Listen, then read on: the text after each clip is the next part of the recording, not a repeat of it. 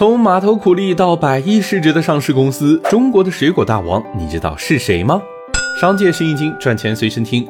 在重庆，人们把挑着竹棒的力夫称作棒棒。二三十年前，朝天门的码头上到处都是这些棒棒军，其中就有十七岁的小邓。在码头混久了，他发现城里卖六毛一斤的橘子，老家三毛钱就能买到，而且更大更甜。于是他掏空积蓄回老家买了两吨红橘进城卖，结果两天就赚了一百块，比干棒棒一个月赚的都多。这让他深受启发，丢下棒棒，开始做水果批发的生意。十八年后，小邓变成了老邓，水果摊也变成了大公司。一天，一则新闻吸引了老邓的注意：部分中国台湾的水果将实施进口零关税。他一想，一定要抢先把进口水果引入重庆。果然，这批货让老邓一炮而红，也让他转变了公司的发展方向，要主营进口水果和同行做出差异。但这门生意没有那么好做。当时水果进口是由东到西的，先得从广州、上海入关，几经转手才能到达西南地区，价格贵不新鲜。还随时有断货的风险。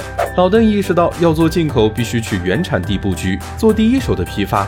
于是，经历了语言不通、信息不透明、贷款被挪用之后，老邓终于和泰国的果园建立了合作。他在泰国投资建厂，以期货的形式签下长期合同，挑选了榴莲、龙眼、火龙果这些耐存储、损耗低的热带水果。从自己的工厂进货，没有中间商赚差价，能比同行便宜百分之二十。水果运回国后，一部分送进了各种超市、水果店的货架，另一部分则是做成了自有品牌。正如车厘子会根据大小分为 J、双 J 这些等级，在老邓的仓库里，龙眼这些水果也会根据大小和成色分装进不同的品牌。